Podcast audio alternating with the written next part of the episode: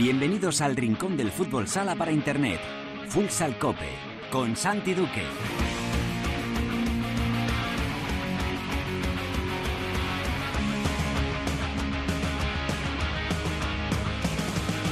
Hola, ¿qué tal? Bienvenidos a Futsal Cope, la casa del fútbol sala en cope.es.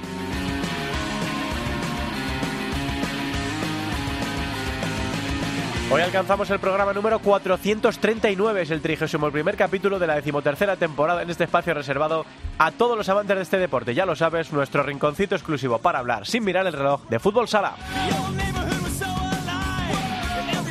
Mallorca Palma Futsal es el nuevo campeón de Europa de fútbol sala. Los de Antonio Vadillo en un fin de semana brillante eliminaron al Benfica en la semifinal y superaron en los penaltis en la final al todopoderoso Sporting Club de Portugal. Hablamos ya con el técnico Milagro de Jerez, Antonio Vadillo. En la tertulia analizaremos lo ocurrido en Palma de Mallorca y estamos tratando, eh, intentando tener otro protagonista. Vamos a ver si, si nos sonríe la fortuna y vamos a comentar también lo ocurrido en la jornada en primera con el descenso de Levante a Segunda División. La gran sorpresa negativa en este caso de la temporada. Lo vamos a analizar todo con la ayuda de Cancho Rodríguez Navia y de Gustavo Muñana. En Futsaleros por el Mundo, la directora Sendín nos cuenta hoy el repaso de cómo les marcha a nuestros españoles lejos de nuestras fronteras en una época de cosecha de títulos. Y acabaremos el programa repasando con Alba lo ocurrido en la primera división femenina y también en la segunda división. Todo preparado para empezar con Marcot en el control de sonido. Esto es Futsal Copy.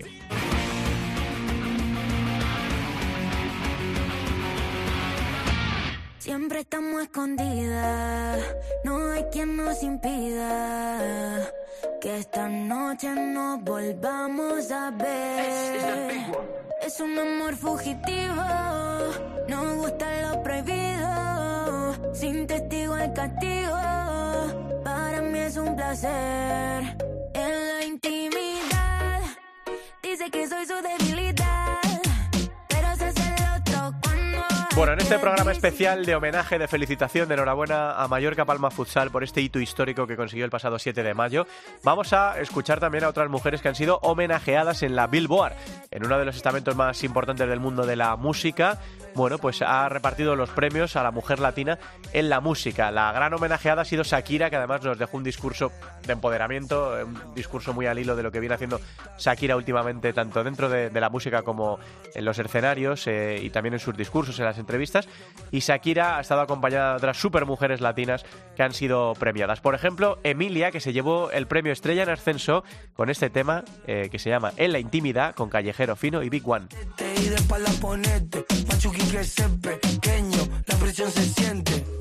Está a la escucha el técnico campeón de Europa de fútbol sala, Antonio Vadillo. Hola Antonio, ¿qué tal? Muy buenas tardes. Hola, buenas tardes. Bueno, yo no sé cómo estás, si te, te vas recuperando, cómo estás gestionando esta, esta cosa tan increíble que, que ha ocurrido, Antonio, por la que tanto habéis peleado, eh, que tanto habéis sufrido, que tanto habéis disfrutado, un poco todo a la vez, ¿no? Alguien me preguntaba antes arriba. Eh, preguntaba Vadillo si ya ha mirado los penaltis, si los ha visto aunque sea en vídeo, aunque sean repetidos. ¿Cómo estás, Antonio? Enhorabuena.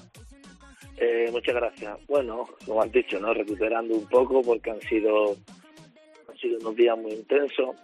No solo el fin de semana, sino ya los días previos a, la Final Four, pues eh, trabajando mucho, con pocas horas de sueño. Eh, después todo el fin de semana también con muy pocas horas de sueño y, ya con el éxtasis final, ¿no? Eh, se alargó un poquito todo. El lunes también tuvimos todo el día de, de actos y demás, por lo cual tanto ayer martes y hoy voy ya descansando un poquito más tranquilo. Mm, no sé qué, eh, cuando echas la vista atrás este fin de semana para la historia, eh, ¿qué- ¿cuál es la primera imagen que se te viene a la cabeza? Eh, cuando pasen los años, Antonio, siempre os pregunto esto cuando lográis algo eh, tan, tan grande. Eh, ¿Cuál crees que será la imagen que se te venga a la mente cuando pienses en este fin de semana? No sé, pero eh, yo nunca he visto, lo he dicho varias veces, ¿no? nunca he visto a, al aficionado mallorquín así, como, como estaba el pabellón, con, con la llama tan encendida, la gente tan enchufada, eh, cuando llegábamos, llegábamos a, la, las instalaciones, eh, tantas camisetas verdes. Eh, cabe recordar que, que Mallorca no es, eh, o sea, es que el abanico es muy amplio de Mallorca, ¿no? Para esto del deporte. y es difícil, y es difícil enganchar a, a la gente y, creo que, que se han vivido unos días donde todo el mundo respiraba fútbol sala, todo el mundo iba con el equipo y la verdad que eso eh, se ha transformado en una cohesión que para mí ha sido clave para sacar sacar eh, esta Final Four adelante y poder ser campeones. Mm, Habéis tenido que derrocar a los dos gigantes del fútbol sala europeo, al Benfica y a Sporting Club de Portugal. Para mí, bueno, a lo mejor quizá por, por esas seis finales en siete años, un poquito por encima del nivel de, del Benfica está Sporting Club, pero Benfica tiene un equipo eh, que es una pasada, que compiten fenomenal.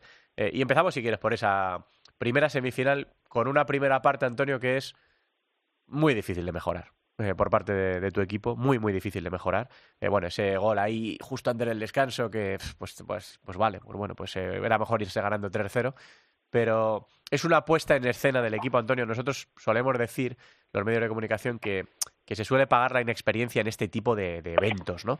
Además, no era ni siquiera vuestro pabellón, porque dices, bueno, sí, inexperiencia, pero jugaban en casa. No, tampoco era vuestro, vuestro pabellón. ¿Cómo conseguiste que salieran los chicos así de enchufados? Que, que, que no pagaran el peaje de jugar su primera final de Copa de Europa casi todos los que estaban en, en la pista? Bueno, teníamos claro, teníamos claro que, que el, el hacerle, enviarle una señal a, al rival, en este caso Benfica, de que íbamos a por ello, de que no nos le respetábamos, entre comillas, Sí. ¿no? El respeto, entre comillas, me refiero a lo sí, te entiendo perfectamente. sí, de, que, de que le queríamos mirar los ojos para jugarle de tú a tú y a, y a ganarle. Porque entre otras cosas eh, nos veíamos capaces, no, no nos sentíamos inferiores a ellos en este sentido. Sí que es verdad que sabíamos que tenían una serie de jugadores que marcan diferencias, pero nosotros estamos acostumbrados a competir con el Barça. Y nosotros siempre decíamos, y el Barça es el mejor. Entonces, eh, tenemos que mirarle a la cara, ir a por ello desde el primer segundo y que, y que le pongamos el partido lo, lo más cuesta arriba posible. Porque a nosotros cuando se lo ponga cuesta arriba la afición nos va a ayudar a salir de ahí. Pero a ellos cuando le- se le ponga cuesta arriba nosotros tenemos que hacer más esfuerzo todavía para mandar durante más tiempo en el partido para intentar hacerle daño. ¿no? Y creo que, que a nivel general el plan nos salió bastante bien en la primera parte, ¿no? con situaciones, con matices muy puntuales que hacen devenir el partido hacia un lado y hacia otro, porque lo han salvado dos contraporteros, eh, eh, nos ponemos por delante del marcador muy rápido con la jugada de penalti, eso es importante. Sí que es cierto que, que cuando mejor estábamos nos llega el 3 a 1, que, que es verdad que fue un pequeño desajuste defensivo, pero era un, un chut que iba afuera. Bueno, y lo que sí nos hace daño es, el- es el 3 a 2. Sí, ¿no? sí, nada más 3 a empezar. 2 nos hace un poco de daño. eh, evidentemente, enfrente tenemos un gran equipo y era momento de, de sufrir. Y creo que a partir de ahí no, nos recomponemos bien también, porque hicimos el 4 a 2, Sí, hicimos el 4 a 2 y después tuvimos la superioridad para, para con el 4 a 3. Ellos nos metieron el 4 a 3 y después tuvimos la superioridad para ponernos 5 a 3, ¿no? Pero bueno, creo que, que este tipo de partido ante estos equipos, evidentemente tienes que sufrir hasta el final y de hecho sufrimos hasta el final porque también eh, yo creo que ahí sí que creo que apareció la inexperiencia y, Sí. y el estrés y en manejar este tipo de situaciones, ¿no? Falta de cuatro segundos, teníamos nosotros la posición del balón, un saque de, de, de meta y mira cómo acabó la última sí, acción, ¿no? sí, sí. Sí, la verdad es que, bueno, eh, viviéndolo nosotros como lo vivimos a través de la, de la tele, Cancho y yo, pues eh, pf, no sabíamos ni, qué, ni, qué, ni dónde mirar, ni qué pensar. Yo creía que era imposible que en cinco décimas diese tiempo No. a sacar, a rematar y que la pelota entrara, pero claro, hasta que no lo revisan, pues... Claro, lo teníamos claro que imposible había sido, pero, sí. pero claro, pero Las cuando cosas. ocurre, cuando ocurre, ya sabes, no, se puede ir para un lado para- o para otro. Tal cual, sí, sí. El, el- el partido... Sí, dime, dime. Y es una demostración de la calidad del rival. Claro. Y de cómo Porque- compiten, ¿no? Y de cómo compiten. Claro, y porque la acción puede pasar por encima. La calidad de su, eh, la acción tiene un nivel de calidad altísima. o sea que desde media pista a media altura y la cuelga de Arturo ahí eh, semivolea y la golpea para adentro, ¿sabes? Sí, sí. Como sin, sin caer, o sea que que eso es ejemplifica un poco la calidad y el nivel competitivo que tiene el rival que, ta- que hasta esa acción había bajado los brazos No, todavía. No, no, seguía peleando desde luego y es verdad que el partido, estos partidos suelen tener muchas historias pequeñitas o se dividen en muchos mini partiditos eh, porque eh, parece que cada uno puede salir reforzado de una cosa, ¿no? Eh, ellos, vosotros del tercero, desde luego, de plantarles cara desde el minuto uno, de que Benfica dijera, pero bueno, si estos tíos no, no tenían experiencia en, en Final Four de Copa de Europa, luego ellos de marcar justo antes del descanso y justo después, pero vosotros os ponéis 4-2 ellos recortan y además son capaces de defender la inferioridad sin encajar y dices, no, ahora son ellos los que salen reforzados. O sea, es un nivel de madurez mental de Palma. Eh, porque Benfica ya se ha visto en otras como esta, pero vosotros no. Eh, es verdad que los partidos contra el Barça en Liga o en Copa te valen de entrenamiento, porque el Barça se puede equiparar a cualquiera de estos dos, de calidad, de jerarquía, de experiencia y de todo. Pero también hablamos tú y yo eh, poquito antes de empezar el partido. no sé si te sirvió de aviso lo que le hizo el Sporting al Anderlecht, eh, Antonio, porque eso sí que fue salir a la pista y decirles, mira, chavales, vosotros de esto, esta no os habéis visto en otra igual, eh, en cinco minutos le ganaban 6-0 o en seis minutos le ganaban 5-0. Yo no sé si todavía te reforzó más en la idea de ah, cuidado con la salida, ¿no? Sí, lo comentamos, ¿no? Evidentemente. Eh, también, ¿no? creo que fue también puntual. Al final, Anderlecht tiene un equipo veterano, jugadores que, han jugado finales de, de Champions sino que, que es cierto que, que Sporting la primera te hace dos goles y el partido se te pone muy cuesta arriba y Sporting son animales competitivos. No, no, no bajan el pichón ni, ni medio segundo y siguen, siguen, continúan, continúan. Al final son muy fieles a uno en, en este sentido y, y es que no, no les dejó no. les dejó margen de, de meterse en el partido no a Anderlecht evidentemente eso nos sirvió a nosotros también para para ponernos más en, en cuarentena, ¿no? Pero sabíamos de que teníamos que ser, que los partidos iban a ser largos, larguísimos, lo sabíamos, eh, incluso en el descanso con el 3 a 1 comentábamos que el partido se podía ir a 4-4, a, 4-5 perdiendo, o sea que, que teníamos que seguir, que no tenemos que mirar todo lo que había pasado, sino que tenemos que pensar en lo que podía pasar, ¿no? Porque porque sí que es verdad que eh, en este sentido creo que todo este proceso que llevamos de, quedarnos tantas veces a las puertas o muy cerquita de, conseguir algo nos ha hecho madurez, nos ha hecho madurar, evidentemente, ¿no? Y empacarnos y creo que, ahora sí que es cierto que, manejamos más todo este, este tipo de situaciones. Eh, hay dos acciones arbitrales, eh, iba a decir que favorecen, bueno, sí, vale, favorecen porque el resultado fue favorable a, a Mallorca Palma Futsal, pero en las dos eh, creo que hay mucho, mucho mérito de la decisión en el banquillo de manejar bien los challenges. Ya hemos visto la importancia que tiene esto, lo vimos en la Copa de España hace, del año pasado con ese, ese penalti irrevisable entre el Pozo y, el Barça, que cambia completamente el signo del, del partido. Eh, a mí en directo, con Cancho en la tele, la roja de Vinicius me parece clara, y, y justo cuando ocurre le digo a Cancho, es que no es un braceo, Vadillo, es, es un es un brazo intencionado que sale ahí. Luego, si le dan la cara, la nariz o en el cuello, pues ya eso, el matiz, lo tendrían que ver los árbitros. Eh, igual que el gol anulado a Sokolov. Ahora vamos con lo, de, con lo de la final. ¿Crees que esa expulsión de Vinicius Rocha eh, sí que pudo ser muy, muy importante, Antonio? Porque estaba, eh, o sea, ese jugador ahora mismo es un, no sé si con Ferrao o con Ziquité, pero es una bestia. O sea, estaba generando muchísimo peligro, ¿no?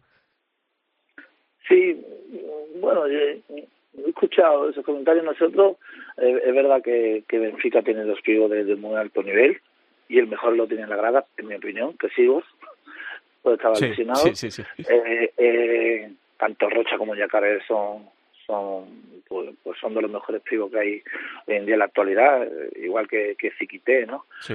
Pero pero nosotros con, con respecto al BIF sí que teníamos muy claro, eh, en Copa del Rey yo estaba sancionado y, en una jugada muy tonta el banquillo nuestro lo pidió y pasó desapercibido, lo perdimos y demás, ¿no? había que eh, elegir bien, ¿no? El tiro. Claro, yo estuve presente en la reunión, yo estuve presente en la reunión y, y sí que lo había comentado con los jugadores, ¿no? sobre todo eh, eh, Marlon entra los cierres que los cierres están en esa puja eh, los pivos cualquier acción que, que puede ser penalti no puede ser penalti este tipo de situaciones pues pues de que de que seamos honestos en el sentido de que vamos a pedirlo o no vayamos a pedirlo porque no podemos eh, tirar esa ese as no yo creo que que fue quién fue Benfica. Benfica lo, lo tiró muy rápido la reclamación de del penalti. En la acción anterior que no se podía revisar se, podía revisar el penalti. No no no se podía volver tan atrás. Y y nosotros eso tenemos muy claro que tenemos que saber manejarlo, ¿no? Eh, decimos bien, pues nos salió bien. muy, muy, bien. Tampoco, tampoco hay muchos secretos, ¿no? Sí que es verdad que lo que es la, la roja de, de Rocha, cuando Marlon me viene con, con toda la boca reventada, que venía sangrando, Y, y el gesto había sido descarado. Conocemos el perfil del jugador, porque a no ser que con otro jugador puede ser un forcejeo tal. Eh, conocemos el perfil de Rocha en este sentido, ¿no? Que no es la primera vez. Entonces, de ahí decidimos en, poquito tiempo, pues, pues, pues pedir el vídeo y pedir la revisión. Bueno, yo, digo que creo que fue un acierto absoluto. Es verdad que en el gol de Sokolov tampoco había más remedio que pedirlo. Eh, era una acción muy, muy importante. Yo, en el, la primera imagen que ofrecen los árbitros en el primer agarrón, lo digo en la tele, que, que creía que no lo iban a, que no iban a conceder la falta porque me parecía poco eh, para el nivel UEFA. Hay otra revisión, otra imagen desde el otro lado que me parece que es mucho más persistente el agarrón y que además se favorece mucho en la finta que hace Sokolos para desnivelarlo justo a Marlon para, para ganar ventaja, pero vamos, están muy muy bien pedidos esos BIR, eh, una responsabilidad que es del banquillo. Efectivamente también de los jugadores de, oye, no, no me mientas, dime si sí, porque, porque no podemos quemar esta, esta bala. Te voy a hacer un matiz, Santi. Eh, es cierto que el nivel de UEFA es, es muy permisivo, el nivel de arbitraje, ¿vale? Sí. Muy permisivo, pero tú no puedes revisar todas las acciones. Sí. Solamente puedes revisar las acciones que acaben en roja, está claro, penalti o gol. Entonces, si pudiésemos revisar todas las acciones, probablemente se hubiesen pitado 15 faltas más. Está claro, sí, sí. Pero es que no se pueden revisar si no acaban en una acción importante. que, que, que ese penalti roja o gol. Entonces, a partir de ahí, ¿sabes? Sí, que, te, discrimina un poco lo que puedes pedir y lo que no, pero vamos. claro, claro. Estaba claro que en la acción de Sokolov había que pedirlo. Lo vio muy claro Luan Müller, igual que en la primera lo visteis muy claro en el banquillo. En, la, en, la, en esta lo vio muy claro Luan. Eh, hace el gesto nada más entrar la pelota de, de la garrona a Marlon y eso pudo sí, porque Él está, por detrás, él está por detrás y él tiene otra perspectiva. Claro, eso es. Y, y, ve que, que, está el de la camiseta. Bueno, pasa la, la, semifinal con un Sporting que ya daba miedo antes de empezar la Final Four y después del 7-1, pues todavía más, ¿no? Por el nivel que, que, tienen, por la experiencia, sexta final en siete años, bla, bla, bla, todo lo que queramos vender contra un equipo que era el equipo de la ilusión, el vuestro, el sueño de todos, el homenaje a Miquel, a Miquel Jauma, eh, el velódromo el velódromo lleno, eh, bueno, era, era eso, ¿no? El, gran favorito contra el gran candidato, la experiencia contra la, contra la ilusión. Había cuatro jugadores de tu equipo que tenían experiencia en, en una final a cuatro y yo creo que los cuatro tuvieron un peso muy, muy, muy importante. Yo te preguntaba justo antes si Tallevi podía o no, porque nosotros nos preocupaba que, que estuviese casi descartado con la pedazo de primera semifinal o de segunda semifinal que había hecho. Eh, ¿Cómo es el, el, tiempo entre partidos, Antonio? ¿Cómo, después de, de, lo del Benfica, uno puede pensar, bueno, Palma ha cumplido, eh, está en la final, eh, contra estos tíos que son ahora mismo con el Barça los mejores del mundo probablemente. ¿Cómo se prepara eso? ¿Cómo gestionas la ansiedad, la ilusión, la emoción de los tuyos? ¿Cómo, recuerdas esas horas entre partido y partido? Sí, lo que más me preocupaba era la ansiedad. Sabíamos que sabía que el equipo iba a salir muy enchufado, muy conectado, pero pero sobrepasarse de, de estar enchufado y conectado eh, podría ser malo también, ¿no? Y más contra Sporting, por lo que hablábamos antes, ¿no? Eh, creo que que Sporting para mí es el, es el equipo más completo que hay.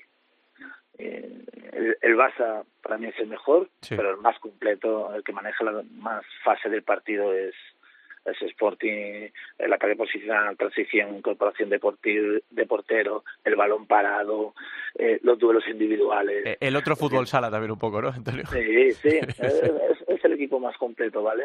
Para mí son animales competitivos, su entrenador no es su fenómeno es un animal competitivo y en la semifinal lo demostró, ¿no? Que no que no bajaron el pistón ni, ni en ningún momento. Me preocupaba la ansiedad, porque si nos pasábamos de rosca eh, eh, se nos podían nos podían golpear duro, eh, hice dos goles de marcador y a partir de ahí se, se nos iba a poner muy cuesta arriba, ¿no? Pero en el momento que empezamos, eh, eso no nos íbamos a saber hasta que no empezara el partido. En el momento que empezamos, eh, eh, ya vi que el equipo había entrado bien. Eh, nos, nos beneficia, eh, eh, habíamos preparado ¿no? cómo defender una incorporación de guita y el saque inicial que es una jugada que ellos hacen bastante, nosotros la abortamos. Eh, esto al final, estos dos, tres acciones primeras de partido pues te dan confianza y luego el equipo respondió bien, salió bien y a partir de ahí creo que hicimos eh, ambas partes, ambas partes creo que iniciamos bastante bien y después según fueron transcurriendo las partes, pues por vez poco a poco se iba haciendo más del partido. Mm. Es verdad que eh, lo vimos hace dos años, porque el Barça el año pasado no les dio opción, pero hace dos años vimos a un Sporting Club que sacó del partido a Inter a base de, pues de juego duro, de, protestas, de acciones muy, muy duras que los árbitros permitieron. Y a nosotros a Cancho también en la previa nos preocupaba un poco eso, ¿no? Que, que os pusiesen en una situación en la que entre la ansiedad y los nervios de Palma, la, excitación o la aceleración y ellos manejando eso, pues pudieran sacarnos del partido. Lo intentaron al principio, eh, me acuerdo de una acción de Marlon que no se achicó y le dije a Cancho, esto, esto es bueno, eh, que no que vaya al contacto. una de pánico en Mario. Eso es, eso es, sí que no. Sí, no, pero lo teníamos, lo teníamos, lo teníamos hablado en este sentido. Sabíamos que teníamos que, que ir de frente, de cara, pero sin irnos del partido. Pero fíjate, Antonio, que al final... pero teníamos que saber manejar la, la, situación. No solo lo conseguís en el inicio, que joder, era difícil, sino en la tanda de penaltis, que a mí eso me pareció, o sea, me pareció terrible. Ahí, no, no, te puedo opinar porque no, no vi nada. Pero no lo has visto repetida, pues yo te, la mando. no, porque, porque lo que hizo eh, Cabinato fue terrible. Es verdad que Luan, antes justo de la tanda, como hace mil millones de veces los porteros, le señala arriba, diciendo, venga, pégamela arriba y tal, pero yo creo que luego, de manera premeditada, ellos intentan cambiar después del fallo de Pani el signo de la, de la tanda, ¿no? Es decir, no, nosotros aquí hay que hacer algo porque de momento vamos perdiendo la tanda y, antes de que chute Marlon aquí vamos a liar la mundial. Eh, yo creo que no todo vale en el deporte, Antonio. A mí eso, mm, no sé, no creo que, que, no, que no está acorde con un equipo que probablemente, como tú dices, sea el equipo más completo del mundo, un, equipo que ha jugado 6 de 7 finales, ¿no? No sé, no sé qué opinión tienes. Bueno, no sé, te digo, en directo no, no, vi nada, lo, vi allí, lo, vi, lo vi allí por la tele. Es más, es más, yo me enteré de la fusión de Carlos Barrón cuando fui a la rueda de prensa y fui casi casi dos horas después del partido, ni me había enterado, ni me había enterado. Y, y bueno, al final son cosas que, que pasa y mucha tensión. Eh, no sé, eh, tampoco puedo decir si fue premeditado o no. Entonces, eh, pues sí que es cierto que, que, que los penaltis es una situación limpia, no, no es una situación barriada que puede ocurrir algo. Está claro. Es una situación muy limpia, entonces, eh, pero bueno, supongo que fueron a estabilizar a, a Luan en este sentido y, y, sí que es verdad que, que, que, visto en el vídeo nuestro equipo también respondió bien, ¿no? ¿Sabes? aquí, entonces, claro. La pues, tanda, la tanda eh, bueno, a mí de hecho la expulsión de Barrón me parece exagerada. La verdad, porque al que se tienen que llevar puesto es a Neves, que es al que se tienen que llevar puesto. Eh, y bueno, la expulsión de Barrón, cuando pasó, lo dije, se lo dije a Cancho en, en la retransmisión, digo, hombre, pierde más palma, ¿no? Porque en la rotación del portero entiendo que en algún momento podía entrar Barrón eh, a parar algún, algún penalti. Por esto también te quería preguntar, Antonio, que se, ha hablado mucho eh, de dos cosas que, por las que has apostado en esta final a cuatro. Por la titularidad de Luan y por una rotación corta. Eh, por ejemplo, en la final sin Saldise o sin jugadores que sí que habíamos visto en, sin Moslem.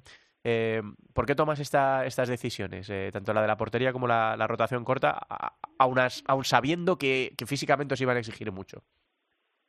Bueno, pues la del Luan porque llega en un gran momento, eh, eh, estamos muy cómodos con él, eh, entendía que la situación de, de, su juego de pie iba a ser importante, que maneja maneja muy bien este juego, generamos mucha seguridad con él en, todos los espacios de la cancha, en este sentido, sí que es verdad que que se ha arriesgado, ¿no? Y aunque fuese en la final, pero eso lo teníamos lo teníamos claro, lo queríamos asumir porque porque llevamos ya tiempo asumiéndolo y, y, nosotros vemos todos los días a Luan entrenando y sabemos lo que nos puede lo que nos puede dar. Y en el sentido de rotaciones pues fueron decisiones durante el partido porque no, no no lo tenía ni pensado anteriormente. Sino fui viendo el partido son sensaciones evidentemente eh, tuve una lectura de partido que sabía que Sporting lo que es a nivel de duelos individuales me iba a exigir. Y ahí decidí por, por otros perfiles de jugadores.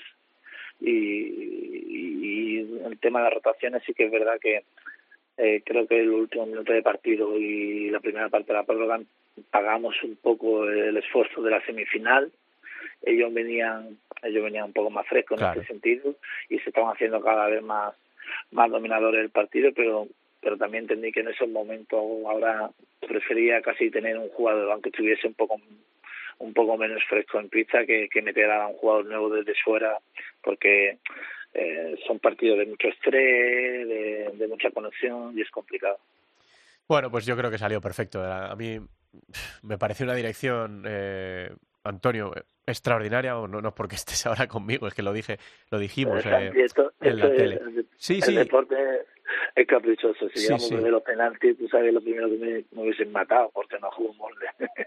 No, no, no Y- sé, no sé, bueno, igual. siempre hay gente que... da igual, no, sí. da igual. Al final, yo creo que, que lo que sí, primero que tenemos claro todos es que, y eso se lo digo del día 1 de agosto a los jugadores, Sí. que todas mis decisiones van en función de lo que yo creo que es mejor para el equipo. Está claro. A mí me da, me da igual quién juegue, Pepito, Manolito, Juanito, yo que quiero ganar y queremos ganar y, y no lo hago ni en contra de nadie ni nada, sino yo creo que eso es lo mejor para el equipo, para ganar hoy y, y, y eso creo que, que al final los jugadores también lo saben, lo saben que, que las decisiones no van van en función de eso. Eh, evidentemente, yo hace poco era jugador, yo sé que es una putada, en una final del Champions y había tres jugadores, cuatro jugadores que no jugaron pero eh, bueno, esto es, es así, ¿no? Bueno. Lo importante es el colectivo. Sí, como dices, mismo, ¿no? salió bien. Yo no estoy dentro de ese vestuario. Yo vi a Barrón celebrando como el que más, y Sí, a sí, Fabiño, y a sí. Moslem, y a Dani. Y todo, sí, y todos súper metidos. Así que, bueno, pues eh, de hecho vais a tener la oportunidad eh, de jugar la Copa de Europa el año que viene, que es una de las de los premios gordos, ¿no? Probablemente os lo ganéis por liga, pero bueno, de momento ya lo tenéis por la por la Copa de Europa en un, un fin de semana memorable eh, para mí como periodista, como narrador, pues una de las noches más especiales que hemos vivido ahí en eh, Cancho y yo con la tanda de penaltis, tanto el primer día con el susto final como en la tanda, en la tanda de penaltis eh, con Super Mario ahí metiéndola para adentro. así que nada, pues en lo que a mí me toca eh, darte la enhorabuena y las gracias por regalarle al fútbol sala español, Antonio, tú y tu equipo, eh, un fin de semana para la historia, para siempre ya. Eh, y ahora, pues a lo mejor lo más difícil, ¿no? Que queda la liga todavía y que, que entiendo que tenéis un trabajo mental importantísimo ahora con los, con los chicos, ¿no? De, de decir, bueno, es que hemos ganado la Copa Europa, este señor que dice, ¿cómo nos va a hacer entrenar otra vez o cómo nos va a exigir otra vez, ¿no? Pero bueno, pues eh, recibís a Sota, eh, estáis en pelea todavía por la primera plaza, por el ser campeones de la liga regular. La pregunta que, que- que se hace ahora a la gente es, ¿y ahora qué, Antonio? ¿Qué, qué- esto que viene por Bueno, delante? Lo primero, lo primero, agradecerte las felicitaciones y, y, y que creo que estando Benfica y Sporting y como estaba el cuadro, eh, poca gente confiaba en nosotros, ¿no? Y, eso nos pone contento por ser representante español y, y por seguir que el año pasado la ganó el Barça y nosotros hemos ganado este año porque sigamos los españoles, ¿no? En esta, en esta no sé cómo es- no sé qué es la palabra la correcta, tanto que, que se quiere deshacer el fútbol sala español, como Sí, que ya sí. no vale nada, que ya somos muy malos, que ya no, no, no, no, pues seguimos estando aquí y, y luego empezamos a trabajar esta tarde, empezamos a entrenar esta tarde y evidentemente vamos a empezar, quizá la mayor parte del entreno serán las charlas. porque creo que, que es importante de que reseteemos, de que cambiemos el chip, al menos en, en poco a poco, pero hoy ya, desde hoy ya para que para que estemos focalizados ya en el, en el partido del sábado. Eh, a, a día de hoy estamos en punto del Barça, quedan dos jornadas, es muy difícil. Primero tenemos que eh, que, que asegurar nuestra segunda plaza, que nos faltarían puntos matemáticamente, y después apurar al máximo nuestras opciones para para ser primero. Y enfrente tenemos un rival como Chota que hace un par de semanas ganó en Valdepeñas eh, y todos conocemos a Manol. No, ¿y Así cómo que, está la cosa por abajo, Antonio? ¿Cómo está la cosa por Sí, abajo? sí, sí, están pues- jugando también ellos. Y, no, va a ser un partido súper complicado porque encima jugar en casa, el tema de, de, de entregarle a la afición el trofeo, de Sí. tal, de cual, Sí, habrá un par de actos que, que el jugador tiende a distraerse y, y habrá que estar mentalizado porque va a ser un partido va a ser un partido muy complicado porque después de, de, de una alta tensión, bajas y tal, cuesta otra vez reponerse, pero eh, en eso tendremos que, que hacer hincapié para que los jugadores seamos conscientes todos de que la importancia que tiene el partido sábado. Bueno, pues eh, ya lo que pasó el otro día ya no. Eso ya es para siempre, eso ya no, no os lo quitará nadie, pero todavía podéis hacer más grande esta, esta temporada histórica para Palma, la de vuestro debut en la Copa de Europa, la de vuestro primer título, menudo primer título, eh, y la de dos noches en el velódromo de Islas Baleares que, que nos acompañarán ya siempre. Pasarán los años, eh, olvidaremos algunas cosas, pero siempre tendremos ahí el, el vídeo para ir a recordarlo, para, para recordar lo que pasó, lo felices que, que fuimos aquellas dos noches. eh, y cómo escribiste la historia del fútbol sala español y manteniendo efectivamente, como tú dices, ahí arriba bien alto el nombre del fútbol sala español en, Europa. Antonio, que muchísimas gracias, eh, que enhorabuena y que a seguir, que es lo que es lo que ahora queda. Un abrazo muy grande. Venga, muchas gracias a vosotros. Un abrazo. Antonio Vadillo es el entrenador campeón de Europa con Mallorca Palma Futsal después de derrocar a los dos gigantes, a Benfica y a Sporting Club de Portugal.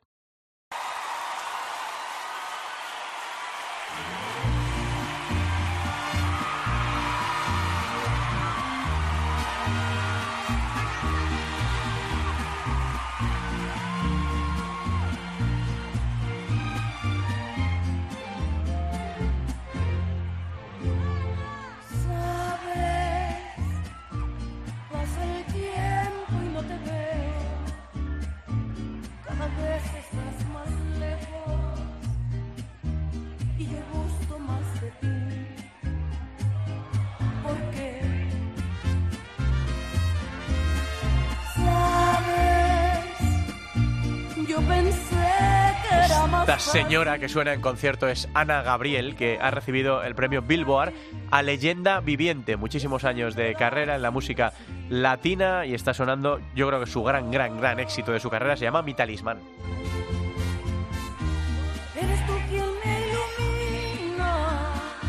Pues sí, pasamos dos noches o dos tardes noches verdaderamente entretenidas narrando fútbol sala y gozando de los triunfos de Mallorca Palma Futsal. Eh, no tuvo tampoco el fin de semana más tranquilo de su vida Cancho Rodríguez Navia.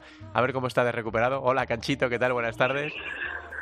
Hola Santi, pues bastante mejor, hombre, contento, bastante mejor. Disfrutamos mucho, es verdad, y a ti se te notó además. Sí, sí, sí, la verdad es que fue, fue muy especial lo que vivimos ahí en, en nuestro locutorio, en nuestra cabinita, disfrutando de los éxitos de un Mallorca Palma Futsal, que hemos tenido una larga, larga conversación con Antonio Vadillo y bueno, pues yo creo que él decía que, que sí, que las apuestas que hizo, Luan Müller, la rotación corta, los challenges, todo eso que salió también, que si al final en el penalti de Pani va para adentro y el penalti de Ribillos va para afuera, pues que a lo mejor estaban criticándole, pero yo creo que la actuación global de Mallorca Palma Futsal y de Vadillo en concreto, eh, Cancho, fue difícilmente mejorable. Las decisiones que fue tomando, en cómo encararon los partidos, en cómo superaron los obstáculos que se le fueron eh, poniendo por delante contra dos equipos que tienen mucha más experiencia que ellos, es, yo no sé si se le puede sacar algún pero, pero eh, 9 con 9 sobre 10, ¿no? Mallorca Palma este fin de semana.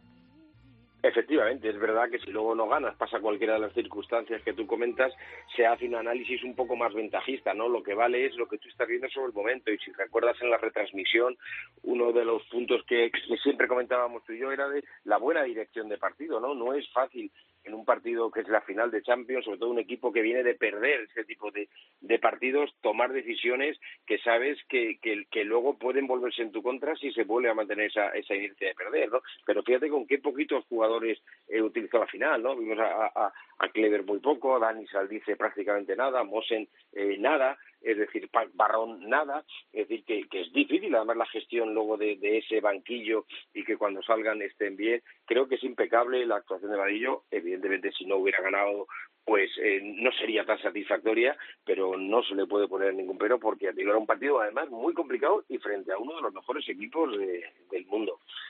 Lo que más destacamos, Cancho, en la retransmisión en gol eh, fue la madurez de Palma en una situación en la que no tenía experiencia. ¿no? Nos ha dicho Vadillo ahora que había incidido muchísimo en ello, que en la, en la semifinal, en la segunda semi, querían mandarle un mensaje muy claro a Benfica de no nos vamos a achicar, esto no nos viene grande, no nos da miedo el escenario, eh, y se lo mandaron con ese 3-0 eh, de la primera parte, aunque luego se terminaría, terminaría siendo 3-1. Pero yo creo que lo que más hay que destacar, eh, Cancho, es cómo se sobrepusieron a situaciones que, que quizá en otra circunstancia les hubieran dejado fuera contra equipos que están acostumbrados a esto, ¿no? Porque 3-0 muy bien, pero encajan el 3-1 justo al descanso, encajan el 3-2 nada más salir, no son capaces de marcar el, 5-3 en la superioridad y ante todo eso, hablo de de la semi todavía, ¿vale? Se, se tuvieron la madurez suficiente para no irse del partido en ningún momento. Esa, es, la clave, ¿no? Luego hablaremos de la final, pero es la clave, ¿no? Porque con ese 3-2, sobre todo de la manera en la que se produce, uno al final eh, y otro al principio, uno además con gol del portero, son todos esos factores que te pueden hacer dudar, ¿no? Sobre todo el, el, el de nada más volver del, del descanso en el que tú tienes un discurso, vamos a aguantar, vamos a estar bien, vamos a buscar un gol, supongo que todos los, los mensajes que haya querido enviar Vadillo y de repente 3-2, Benfica con mucha más experiencia, aunque, aunque lleva mucho tiempo sin ganar la, la Champions, pero los jugadores que tenía en las pistas tenían mucho más experiencia en finales. Y el equipo va, va, va cogiendo esa madurez que luego en la final, porque la final sí tiene, luego hablaremos unos momentos de crisis, eh, eh, lo saca adelante, lo saca adelante. Siempre se dice que para, para ganar eh, finales hay que haberlas perdido antes, ¿no? Bueno, puede ser que sea una norma no escrita, pero en el caso de Palma ha perdido demasiados penaltis, ha perdido demasiadas tandas de penaltis, tirabas de estadística el otro día y según te iban llegando datos cada vez era peor, cada vez era peor el dato, ¿no? Y sin embargo ves pues pues todas esas estadísticas se van al garete cuando llega Mario Ribillos y la pone donde la puso.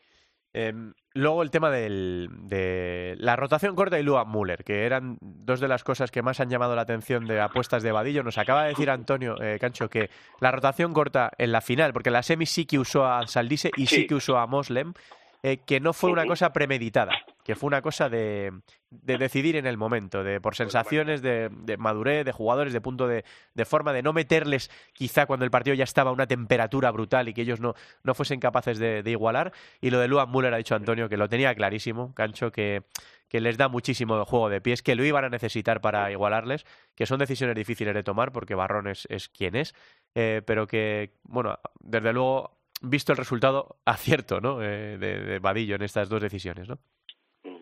Es lo que me ha gustado, Antonio. Eso es lo que precisamente lo que ha marcado la diferencia. No estamos un poco eh, cansados eh, de ver que las rotaciones ya están prefijadas, las, eh, los quintetos o los cuartetos en este caso son siempre los mismos, juegan los dos minutos quince. El, el famoso eh, Excel, ¿no? Que se dice, ¿no? Eh... El, famoso, el famoso Excel, el quién va a ser el marcador de, de, del pívot contrario cuando esté, entra, cuando sale, se va. Es decir, demasiado automatismos en, en un deporte que necesita esa parte de frescura y de, y de, y de talento, ¿no? Entonces yo creo que Antonio Vadillo entendió que el partido lo tenía que jugar con siete, ocho jugadores y no eh, porque muchas veces metes a un jugador y, y, le metes en un lío, y metes un lío a los compañeros, y los compañeros ya empiezan a, a, a, a dudar. Entonces, el, el, el, bloque que montó en la final, sobre todo, ¿no? Porque fue el partido sí. eh, más intenso, lo mantuvo un desgaste extraordinario. O sea, el partido de Marlon, extraordinario, el partido que, que pudo que pudo hacer, ¿no? Tallevi cuando salía, pues aportaba Tomás, fíjate, Tomás, qué, qué partido se está haciendo desde la desde la discreción, desde la poca paradosidad y sin embargo triunfando así los Rojas en los momentos en los que había que, que, que atacar y correr y luego desplegar. Bueno, Mario Reguillo ya sabemos, ¿no? Es sí. un jugador irregular porque es un jugador de lo peor y lo mejor, de desaparecer en partidos que no te explica, pero pero el otro día tiró de esa de, esa, de esos galones Santi que te da el haber estado en Inter y haber estado en el Barça, ¿no? Y haber estado en la selección española de fútbol sala, ¿no? A mí me parece que la dirección de partido fue impecable impecable. Fíjate, enfrente tenían uno, a Nuno Díaz, que, sí. que, es uno de los mejores entrenadores, 500 partidos, 11 temporadas, y sin embargo, haciendo ese análisis, y, y, y no lo hago ahora ventajistamente, porque lo dije en la retransmisión, dije, yo no entendía, por ejemplo, lo, de, lo del cambio de portero en, sí. la, en los, en los cinco penaltis. Es decir, yo entiendo que tu portero mejor es pasó, pues perfecto, pero cuando lleva tres, no ha parado ninguno y además tienes que remontar, a lo mejor psicológicamente metes a tu mejor portero, porque es el con el que has tirado de él durante todo el, el torneo, eh, debes por lo menos intentar cambiar esa dinámica. Bueno, no le salió, él apostó, por toma pasó, pues salió, pero te quiero decir que la toma de decisiones de un entrenador es lo más difícil a la hora de, de llevar un equipo. Y bueno, y ahí estuvo Antonio Vadillo, decidiendo en el momento, decidiendo en, en caliente, nos ha reconocido que no vio la tanda, que no se enteró de la tangana de, de Cabinato, que lo ha visto ayer, eh, la tanda de penaltis eh, repetida, mucha personalidad también de Palma en la tanda, pero vamos a hablar de la final, eh, Cancho, un partido que empieza igualándole también en lo físico. Recordábamos nosotros en la retransmisión lo que le pasó a Inter hace dos años, que les dieron de palos, les intimidaron, les sacaron del partido los primeros minutos. Palma no lo permitió.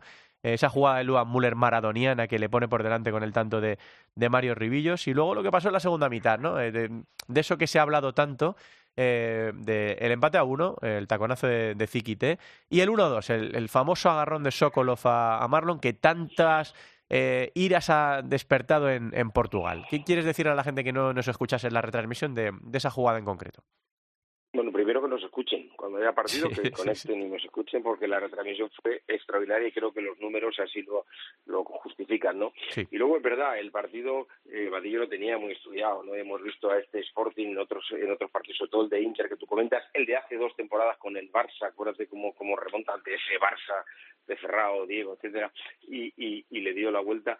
Es decir, es, es, un equipo que sabe jugar con el tiempo del partido, que busca el, eh, ese contacto físico, que ese contacto físico eh, te puede llevar a, a, perder un poco el, la concentración y sacarte, y ellos tienen, tienen más hábito y además tienen mejor, mejor plantilla. ¿no? Que mirábamos, aparte de los lesionados, mirábamos al banquillo y cada vez que hacían la rotación, de que mira, aquí está Pani Varela y Ziquite ahora para entrar, ¿no? O está Eric en la, en, la, en la segunda rotación. O sea, es brutal el equipo que tiene en uno, que en unos días. Pero es verdad que ese momento que fue el único de debilidad, el, el, el 1-2, el de Sokolov, porque había empatado Sporting después de haber ido muchos minutos eh, Palma, les hizo dudar, porque fue minuto y medio, dos, no me acuerdo, porque ya con el lío que teníamos, pero no fue muy lejos del, del primer gol. Fíjate, curiosamente, yo luego lo he visto, ¿eh? porque quería tener más información, eh, Marlon no protesta, o sea, no protesta, él se queda, te acuerdas, sentado en el suelo eh, pensando, pues ya, ya, ya, ya le han dado la vuelta, y es eh, Müller otra vez. Que lo ve clarísimo, sí, sí, hace el gesto de la camiseta, ¿no?, del agarrón. Eso es. Es decir, yo en un momento pensé que le habían agarrado a él. Digo, en el segundo palo había alguien que le estaba agarrando porque lo tenía tan claro él que había pasado eso. Y es verdad, bueno, esa, esa jugada vemos muchísimas en los partidos, unas se pitan, otras no se pitan, pero me has preguntado mi opinión y yo te la voy a dar. Como purista, como purista que soy del, del, del fútbol sala desde hace muchísimos años, sí, creo que cuanto más eliminemos el contacto, más grande haremos nuestro deporte. Cuando pitemos las, las jugadas en las que están impidiendo al que quiere proponer, al que quiere hacer, al que tiene el talento, terminar de su obra, eh, mucho mejor. ¿Que podían haberla pitado? Evidentemente, si no hay eh, vídeo arbitraje, eh, hubiera sido gol, no sabríamos si Palma hubiera remontado o portero jugador, lo que fuera. Pero evidentemente nadie puede decir que esa jugada está mal pitada. Yo lo que vi, eh, ¿te acuerdas que nos pasaba a veces que las imágenes que les enseñaban a los pobres árbitros en el BIR, luego de repente, nada más tomar la decisión, enseñaban una repe en la que se veía mucho más claro. Y es verdad que el primer agarrón, yo te digo a ti en directo, mm, creo que no la van a pitar. Me parece poco. Y cuando ya toman la decisión y nos enseñan la otra toma, el agarrón es más persistente de lo que parece. Y en la finta, eh, yo creo que sí que se ve beneficiado Sokolov. Eh, bueno, entiendo el cabreo. Entiendo el cabreo en Portugal. Eh, pero bueno, pues una decisión importante. Como tú dices, tampoco era eh, definitiva porque quedaban cinco minutos y Palma era solo un gol que lo podía haber levantado, pero una decisión verdaderamente importante. Bueno, pues eh, la historia de la Copa de Europa, una Copa de Europa que no olvidaremos, ese 5 y ese 7 de mayo, para siempre, con una tanda de penaltis brillante por parte de Mallorca Palma Futsal, que no se desestabilizó pese a la jugarreta de, de Cabinato, lanzaron los penaltis con mucha eh, eficiencia. Cinco, de cinco. Sí, incluso Clever, que yo me dio un poco de miedo por, por, por quizá, no sé, le, veía menos experto. Cuando alguien, fue Tomás Pasó, creo que dijo, no, no, tiene mal colocado el balón, o tal. Se sonrió, como diciendo, bueno, venga, vale, pues sí, da igual, sí, la voy a meter igual. Y la verdad es que fue brillante, ¿no? Con ese Super Mario Ribillos poniendo el, el gol que le da la Copa de Europa a Mallorca Palma Futsal. Eh, bueno, pues esto es para siempre. Mallorca, eh, Cancho, clasificado para la Copa de Europa del año que viene lo que entiendo que le quita un poco de presión. Futsal A ver, sí. Espera, perdona, Cancho, que te vuelvo a preguntar. Sí, Mallorca clasificado, Cancho, para la, la, Copa de Europa del año que viene. Esto me imagino que le quita presión para lo que está por venir, pero lo que le decía yo ahora a Vadillo es, ¿y ahora qué? ¿Cómo les vas a decir tú a esos 14 tíos? Oye, eh, que jugamos contra Sota este fin de que, están, eh, que podemos ganar la liga regular, que... es que estos acaban de ganar la Copa de Europa a Benfica y al Sporting, Cancho. ¿Cómo, ¿cómo lo va a hacer Vadillo ahora? Es difícil, es difícil, sobre todo eh, eh, en la semana pre esta en la que estamos ahora, ¿no? Porque además es un partido en el que Sota se juega mucho, tú te juegas muy poco. Pero bueno, yo creo que lo enfocaría como un homenaje a esa afición, ¿no? Vuelves a Somos, pero es un homenaje a esa afición que ha estado eh, eh, perfecta, que ha estado animando al equipo, eh, que ha estado con ellos desde en las derrotas desde hace muchos años. Entonces yo creo que si lo enfocas como un homenaje, los jugadores van a sacar ese plus. Pero es verdad que cara a, a, a, la liga, a lo mejor ya no es tan importante ser campeón de la liga regular, ¿no? Porque es, un torneo menor y encima no te dan premio, sino la sensación de haber derroto ya, ¿no? Decir, ya he ganado finales, vamos a ver, tengo la Champions conseguida para el año que viene, ahora los que tienen la presión es que se reduce una plaza, Santi. Es decir, que ahora mismo antes el finalista iba a ir, como, como es Palma este año, pero ahora mismo ya hay una plaza, es decir, ya, ya solo va a ir el campeón o el subcampeón si gana Palma la, la final, ¿no? Entonces, ahora mismo lo que ha traspasado es toda la presión, todo el, en las dudas al resto de los equipos que, pues, pues como Barça, como Inter, como el Pozo, que basan gran parte del objetivo de la temporada en estar en Europa. Sí, presión liberada para Palma, pero efectivamente más presión para los que quieran ir a Europa. Eh, al Barça, desde luego, le obliga efectivamente o a ganar o a perder la final contra, contra Palma, no te quedan más, más posibilidades, así que bueno, vamos a ver qué, qué nos depara eh, esta, esta, estas dos jornadas que quedan por delante. No sé si tenemos por ahí a, a Gustavo Muñana. ¿Está por ahí eh, Gus? Hola. Muy buenas tardes. A ver, Gus, eh, llevamos ya un rato analizando la, la, Copa de Europa, así que te voy a pedir algo difícil, que es eh, que trates de sintetizar eh, en un minuto, en un minuto y medio, tu valoración general y final de esta Copa de Europa que se ha llevado Mallorca Palma Futsal, porque andábamos ya, Cancho y yo, hablando ya de la, de la Liga, pero sí que quiero saber qué opinas de este triunfo de Palma en, en la Champions.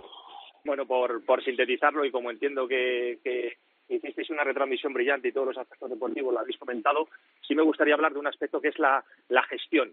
Es decir, creo que en este sentido Palma ha dado todo un ejemplo, todo un máster de gestión sostenible, de cómo manteniendo unos techos presupuestarios, de cómo se busca el equilibrio entre, por ejemplo, el ticketing, eh, los patrocinios de las instituciones, los patrocinios privados, incluso perdiendo a tu principal mecenas como es Miguel Jaume, la entidad no se ha resentido. Es decir, eso es superar una prueba de estrés que a día de hoy hay muchas empresas en España que no lo lograrían y tenemos, y tenemos precedentes de otros equipos que de hecho no lo han logrado. Entonces, yo, como soy una apasionada de la gestión deportiva, me gustaría poner eso en valor. El trabajo no solo de Miguel, de, de, de Miguel Jaume que hizo durante desde hace 25 años, sino el, eh, la elección de José Tirado como director general, director deportivo, la incorporación, por ejemplo, de una profesional como María Mayans, Joan Massanet en, el tema de marketing, un equipo de trabajo de comunicación espectacular, que creo que Palma al final es uno de los eh, buques insignias en esa lucha por la profesionalización que mantiene la Liga Nacional de Fútbol Sala y os aseguro que igual que el sueño de Miquel Jaume era levantar un título con Palma Futsal, el sueño de Miquel Jaume, que era uno de los principales valedores de Javier Lozano en la Liga Nacional de Fútbol Sala, es que su deporte fuera reconocido como se merece. Entonces, hoy me parece totalmente vergonzoso que hubiese un diputado del PSOE y una diputada de Podemos que se permitieran el lujo de decir que el representante español en la UEFA Futsal Champions League no avalaba la federación, no avalaba eh, la tesis de la profesionalización, cuando es realmente mentira y es un absoluto insulto a la memoria de Miguel Jaume y a como ha quedado demostrado este fin de semana, con una organización espectacular de la Final Four y sobre todo con un éxito histórico. Y lo que quiera decir de, de lo deportivo, Gus, pues nosotros lo hemos analizado, lo hicimos durante la retransmisión, lo hemos hecho ahora, pero hombre, eh, quiero escucharte también lo que te parecieron esos partidos, esa actuación de Palma contra Benfica y contra Sporting bueno, pues creo que Benfica se, se, precipitó notablemente al aceptar la división de, de Pulpis. Creo que el problema no era el, no era del, no era en el banquillo. Creo que Benfica ha invertido de manera muy inteligente en el último año, eh, ha hecho una inversión espectacular y, creo que bueno, pues que al final hubo, hubo alguien que se puso nervioso y, se precipitó y al final pues bueno pues ahí están ahí están los resultados ahora mismo son terceros eh, y cayeron en la cayeron en la semifinal a, ante Palma y con respecto a Sporting pues bueno sí me hay una frase en unos días que me llamó la atención que fue que en la semifinal, después de golear al Anderlecht, dice que ¿qué más tenemos que hacer para que no nos digan que es un final de ciclo?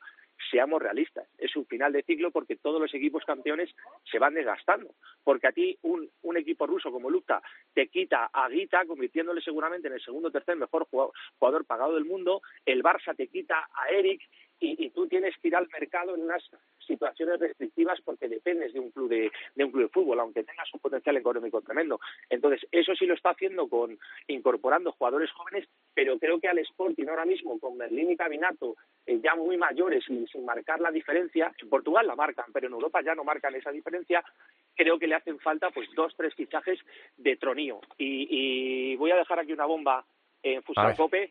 El principal objetivo de Nuno Díaz y del Sporting y de Federico Barandas, el presidente, es el regreso por lo civil o por lo criminal de Tainán, el jugador kazajo brasileño, que es un auténtico ídolo y es el jugador elegido por los Leones para mantener la hegemonía, para recuperarla, para volver a luchar por, por el título de Europa y sobre todo para, para que encontrar un jugador zurdo que sea el recambio de Eric Mendoza. Y por parte del Anderlecht os confirmo que no ha, no ha desaprovechado el viaje en España, que se lleva se lleva dos fichajes de España más uno tercero, más un tercero, que va a hacer una profunda renovación en la plantilla y que el, el Andeles como club de fútbol va a mantener su apuesta eh, por la sección porque está teniendo muy buenos rendimientos en cuanto a, a retorno, espectadores y confía sí ciegamente en, en, Luca Crañaz, que para mi gusto, no sé si Cancho estará de acuerdo conmigo, creo que, creo sí. que dejó, creo que dejó, dejó un poquito que desear, pero sí es cierto que le van a dar todavía más material, más material y más jugadores potentes para seguir arrasando en arrasando en Bélgica y plantando cara en, en Portugal. Y una última y una última eh, apreciación, viendo cómo el Sporting pasaba por encima del Anderlecht, creo que a más de uno se le cortó la digestión en Barcelona. Sí, claro, claro. Eh, hubo algunos mensajes, ¿no? De y estos tíos han dejado al Barça fuera de la Champions. Bueno, pues eh, pues sí, eh, fue lo contamos lo que pasó en la ronda élite y, y, efectivamente por un gol el Barça se quedó fuera. Tengo que terminar aquí, pero claro, eh, sí que os quiero pedir una opinión, aunque sea breve, de lo que más destacado que pasó en la jornada número 28 de la Liga Nacional de Fútbol Sala, Cancho, que fue el descenso de Levante a la Segunda División, que es la gran sorpresa negativa de la temporada sin duda, más consumada, ya sin posibilidad de, de, salvación, además en un partido que probablemente podría haber ganado, ¿no? Ante un Uma que está agobiado, que está haciendo una, una segunda vuelta histórica, pero pero de mala, y sin embargo, y, y, y yendo 3-0, Santi no son capaces ni siquiera de, de dar esa satisfacción a la, a, la, a la afición de Paterna de seguir peleando hasta las últimas jornadas por por mantenerse. Para mí es un sorpresón porque jugó hace dos años en la final, el año pasado jugó la Champions y el año que viene va a jugar en segunda, ¿no? Bueno, dicen en, en los pueblos que cuando que cuando las cosas mal empiezan, mal acaban, ¿no? Yo creo que que de la planificación, la planificación deportiva en el caso del banquillo, pues no se no se hizo bien, a lo mejor no era la persona ideal o, o la plantilla no era la de la que ese entrenador necesitaba, el cambio por Márquez, pues evidentemente no ha funcionado, no han sido capaces de reaccionar en invierno para para buscar una solución a un problema que ya se veía venir y bueno pues eh, a empezar en, en, segunda yo creo que no va a tener muchos problemas en subir si mantienen esa estructura y el presupuesto aunque lo reduzcan pero no deja de ser el, el, la gran sorpresa de la de la temporada sí. Gus lo que quiere decir de ese descenso de, de Levante a segunda que es la crónica de una muerte anunciada lo llevamos diciendo desde hace muchas semanas y, y creo que que no hay un equipo en la última década que haya tenido tantas oportunidades para lograr una salvación épica o milagrosa o, o in extremis y que las haya desaprovechado, las haya ido desaprovechando todas, una por una, todas las oportunidades que le ha dado el calendario, que le han dado los rivales. Creo que debería llevar descendido más, más de un mes siguiendo la puntuación de, de, de otras temporadas y, y, al final es que, eh, como dice Cancho, o sea, es decir, es que ha ido, eh, ha ido descartando todas las, las vías para salir de la UCI, para acabar falleciendo en, en segunda división y me parece un despropósito absoluto a todos los niveles, ¿eh? o sea, es decir, no tenemos que minimizar, ni endulzar, ni, ni suavizar. Hay que exigir responsabilidades desde la planificación deportiva, desde el banquillo y desde una plantilla que desde luego no, no, ha, no ha funcionado y, y ha sido, repito, eh, a mí ahora que se ha puesto de moda el vídeo este del jugador de la NBA sí. hablando del fracaso y tal, sí, pues que debo, debo, debo ser de los pocos que difiere con él. Para mí es un fracaso en mayúsculas. Bueno, pues eh, hasta aquí, porque vamos muy, muy largos hoy. Desde luego hay una jornada número 29 pff, muy, muy importante, con horario unificado seis y media de la tarde. Y ahora esto se queda entre cinco equipos, la otra plaza de descenso. Córdoba, que es el que mejor lo tiene con 29, Sota con 28, Rivera con 27, Betis con 27 y Bisóqueru Mantequera con 25. En estas dos jornadas que quedan, uno de estos se va a ir para la segunda división acompañando a Levante. Lo hablamos todos más tranquilos la, la semana que viene, que esta semana eh, lo importante, lo gordo era la Copa de Europa. Os agradezco mucho, chicos que sé que a veces hay que hacer encaje de bolillos, pero os agradezco mucho que estéis aquí eh, este miércoles. Un abrazo grande. Saludos, futsaleros. Abrazo.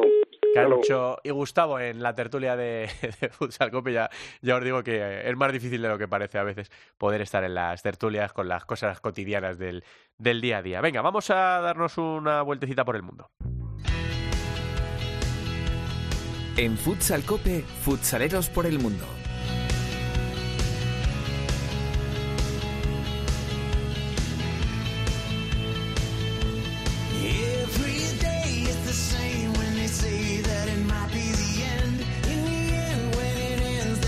Bueno, esta semana habíamos intentado, lo hemos intentado la verdad es que dos o tres semanas, eh, hablar con Esteban, con el jugador de Sporting Club de Portugal, pero pues no sé, pero no estamos teniendo suerte. Así que Esteban, un abrazo muy grande y que vaya muy bien por, por Portugal. Ya nos contarás eh, alguna vez si te interesa hablar con Futsal Cope y contarnos cómo va todo. Y si no, pues nada, chicos, si aquí el que no quiere estar, pues no está ahí. Y no pasa nada. Directora, ¿se te interesa? ¿Qué tal? Muy buenas tardes. Hola, buenas tardes, ¿qué tal? Así que lo que vamos a hacer es un repaso de cómo les está yendo a los nuestros en esta época, siempre eh, abril, mayo, junio, en la que estamos muy pendientes de las fases finales de los campeonatos. Pues sí, eh, como decías, eh, estábamos pendientes de hablar con Esteban para hablar de ese subcampeonato en, en la Champions, pero nos centramos en los que sí han sido campeones, en ese futsal récord de Chus López, que ha sido campeón de Copa en Polonia, que sigue cosechando títulos el bueno de, de Chus en los banquillos, y les felicitamos por esa trayectoria que está, que está llevando en suelo polaco. El que también es campeón y ya de los veteranos es Juan Ragalvo, que vuelve a ser campeón de Copa con su Aladas, esta vez junto a David Martín en ese banquillo del equipo húngaro. Así que siguen haciendo las delicias del fútbol sala en, en Hungría, los buenos de Juan y de, y de David con el, con el Aladas. Bueno, pues sí, dime, dime, Teresa. Y también lo que tenemos que poner un poco ya en este radar es el nuevo destino de Pulpis, después de dejar el Benfica en, en Portugal, tiene una nueva aventura. Eh, en el extranjero, se va hasta China para seguir en esos eh, banquillos y no se va al, al proyecto del Shenzhen eh, chino, así que mucha suerte también para él, que seguro que no la va a necesitar, pero que eh, va a hacer las delicias del fútbol sala eh, también en, en, China. Sí, diría que la han echado de menos en, en el Benfica. Lo decía ahora Gus en la, en la tertulia, esa salida rara del Benfica eh, y mira, pues al final eh, se dieron de bruces contra Palma en la semifinal. No es que nos alegremos, eh, pero hombre, eh, la salida de Pulpis no fue desde luego la, la, mejor. Pues nada, la semana que viene seguro que viajamos por, por el mundo y la gente que quiera, el que no quiera, no pasa nada. Si nosotros no tenemos, no tenemos ningún problema. Encantado de, de acompañaros, de, de, saludaros, de mandaros nuestro ánimo, de que nos contéis vuestras historias, pero solo al que le apetezca y al que le, le interese. Así que nada, directora, que la semana que viene más. Un beso. Más y mejor, un beso, hasta luego. Venga, que viene Albada con el femenino. ¿Qué más pues? ¿Cómo te ha ido? Sigue soltero, ya tienes marido. Sé que es personal, perdona lo atrevido. Te pedí en Navidad y Santa no te ha traído. Pero ¿qué más pues? ¿Qué ha habido? Te perdí el rastro por distraído. La fama de esto me tiene jodido. Pero no me olvido de lo sucedido.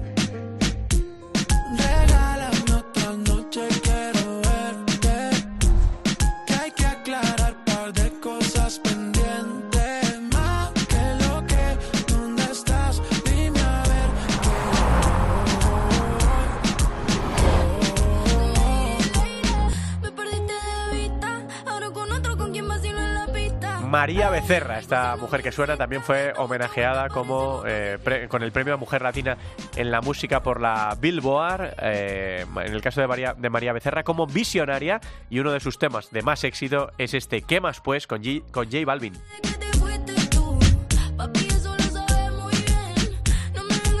Álvada, hola Alba, ¿qué tal? Muy buenas tardes. Buenas tardes, Santiduque. Nos cuesta un poco ahora, eh, tanto en el masculino como en el femenino, superar las emociones de la final de la Copa Europa eh, ganada por Palma, pero está también la cosa muy emocionante en el final de la Liga de la Primera División Femenina. Pues está calentito, calentito, porque quedan solo tres jornadas, nueve puntos, ya hay muchas cosas decididas.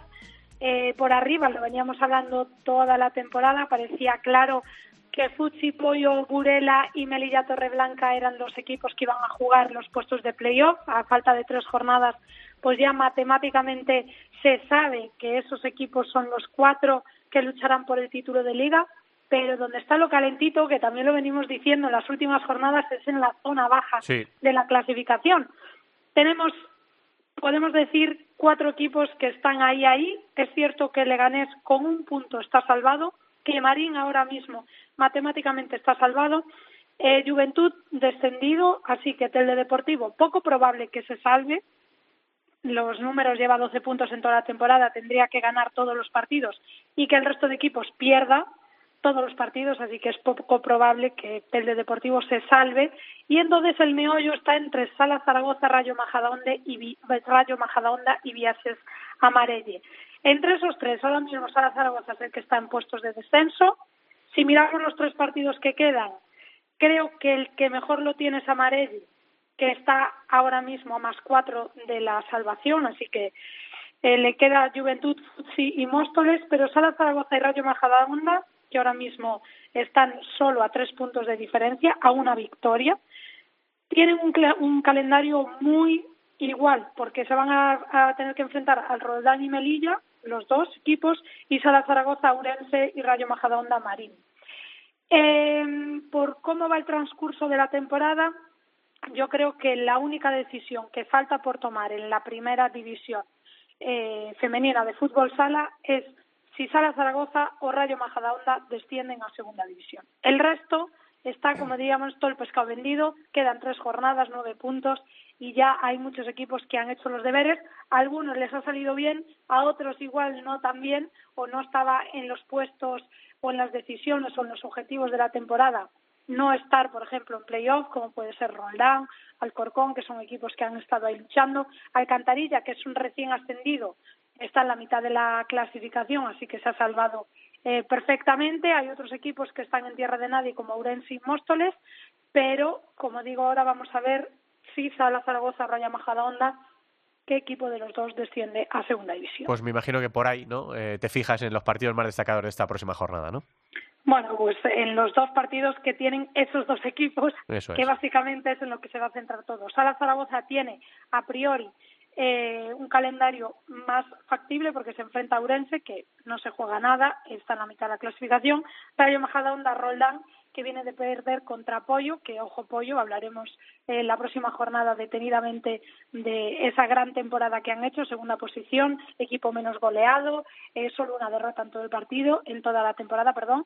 Así que yo creo que ese Salazar Urense, Rayo Majadahonda, Roldán son los partidos que tenemos que marcar en rojo porque son en los que se va a jugar prácticamente algo. Es cierto que un Móstoles Alcorcón mm, también lo vamos a destacar porque es un derby madrileño que siempre hay muchas cosas en juego, pero lo que está en juego es más bien eh, el ánimo que más que los puntos y las decisiones de lo que hay en la temporada. Pues tres jornadas quedan para terminar la primera división femenina y iremos contando lo que, lo que ocurra eh, en este desenlace final, sobre todo, sobre todo, como dice Alba, mirando mucho a la parte de, de abajo. Gracias, Alba. Gracias, hasta luego. Nos queda la segunda división. Marcos.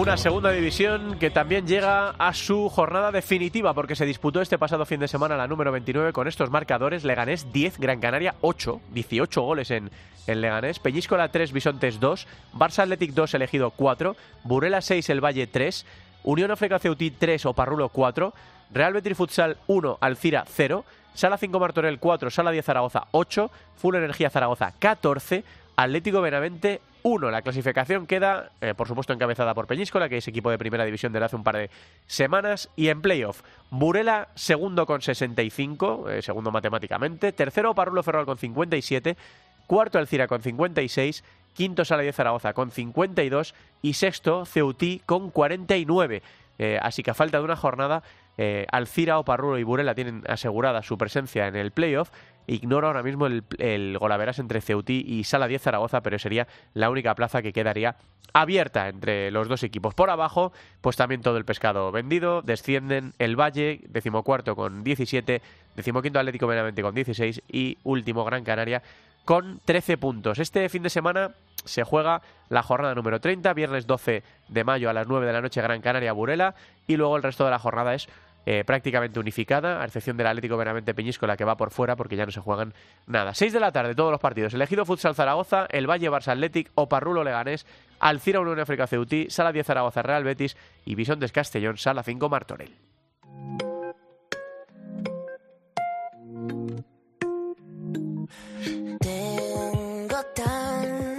Tantas ganas de besarte las mañanas justo cuando te levantas.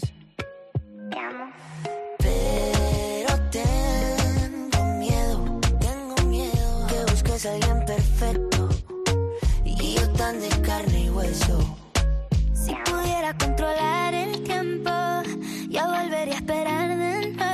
Que me gusta a mí Eva Luna, que se llevó el premio en los premios Mujeres Latina en la música Billboard a Tradición y Futuro. Ya saben que es la pareja de Camilo, que cantan temas juntos muy chulos. Este videoclip, por ejemplo, es una chulada de este por primera vez. Salen imágenes reales de, de su boda. Eh, y bueno, pues eh, es la canción que cierra hoy este capítulo eh, número 439 de Futsal Cope, que ha tenido a Marcos de productor y de técnico. Y agradezco mucho a todos mis compañeros, a Alba, a Teresa, a Us, a Cancho, a Jurado y por supuesto a Antonio Vadillo la atención en este 439 para disfrutar del fútbol sala. Todos juntos. Todavía quedan emociones esta temporada. Esto no ha acabado. Nos vemos el miércoles que viene. Un abrazo.